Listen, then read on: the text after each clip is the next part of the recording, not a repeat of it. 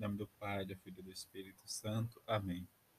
Segunda-feira da segunda semana do tempo comum. Evangelho de Marcos, capítulo 2, versículo de 18 a 22. Naquele tempo, os discípulos de João Batista e os fariseus estavam jejuando. Então vieram dizer a Jesus: Por que os discípulos de João e os discípulos dos fariseus jejuam e os teus discípulos não jejuam? Jesus respondeu: Os convidados de um casamento poderia, por acaso, fazer jejum enquanto o noivo está com eles? Enquanto o noivo está com eles, os convidados não podem jejuar, mas vai chegar o tempo em que o noivo será tirado do meio deles, aí então eles vão jejuar. Ninguém põe um remendo de pano novo numa roupa velha porque o remendo novo repuxa o pano velho e o rasgão fica maior ainda. Ninguém põe vinho novo em odres velhos, porque o vinho novo arrebenta os odres velhos e o vinho e os odres se perdem. Por isso, o vinho novo em odres novos. Palavra da salvação, glória a vós, Senhor. Nesta semana, ainda que nós escutamos a palavra de Deus, a primeira leitura ainda da carta aos Hebreus.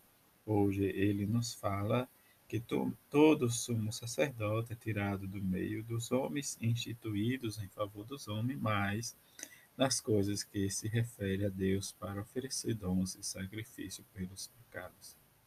Mas que entra a compaixão e que muitas vezes a ignorância e o erro é mesmo assim está cercado de fraqueza mas que oferecer o sacrifício tanto pelos pecados do povo como pelos seus próprios pecados. Mas vem, né, diz o sumo sacerdote, em que é Jesus Cristo. Diante desta comparação, né, diz, ele vai dizer, diz que hoje tu és meu filho, hoje eu te gerei. E diante de dizer isso, ele vai repetir aquilo que se diz da ordenação dos presbíteros. Tu és sacerdote para sempre, na ordem de Melquisedeque. E que nós possamos fazer a nossa experiência com Jesus. Como nos disse o Evangelho de ontem, né, dizer-se procurar onde ele mora. Diante de viver a nossa vida, o segredo do relacionamento, o novo e estável que se baseia no fundamento do amor e este amor que Jesus nos aponta é o vinho novo, o que está mais forte, firme no relacionamento da Santíssima Trindade, o Pai, o Filho e o Espírito Santo. E isso oferecer né, nesta semana essa reflexão, que diante desta relação, o Pai, o Filho e o Espírito Santo, é fazer a experiência com que cada um de nós façamos e experimentemos a relação, mesmo diante do segredo da Santíssima Trindade, essa experiência de relação de amor entre as três pessoas.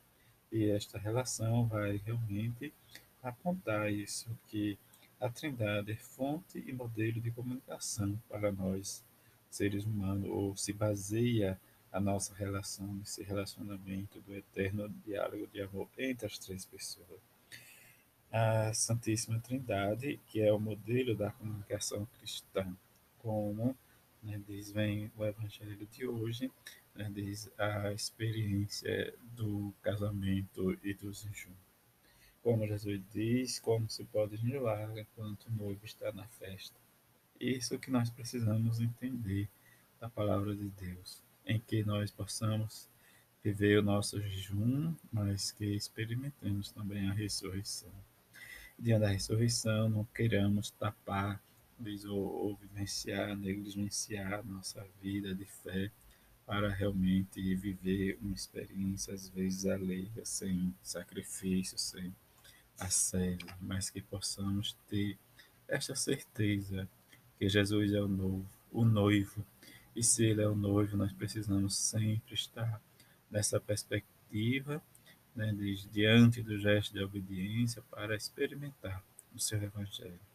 E que nosso discipulado seja alegria para o outro nessa presença do Mestre. e que nós possamos sempre comungar desta palavra de salvação, que é Jesus. Que geremos e comuniquemos e apontemos para Jesus, o Cordeiro de Deus, que tira o pecado do mundo. Que a bem-aventurada Virgem Maria seja para nós modelo de fé e de esperança, para que possamos, junto com São José, fazer a nossa experiência no discipulado de seu Filho Jesus.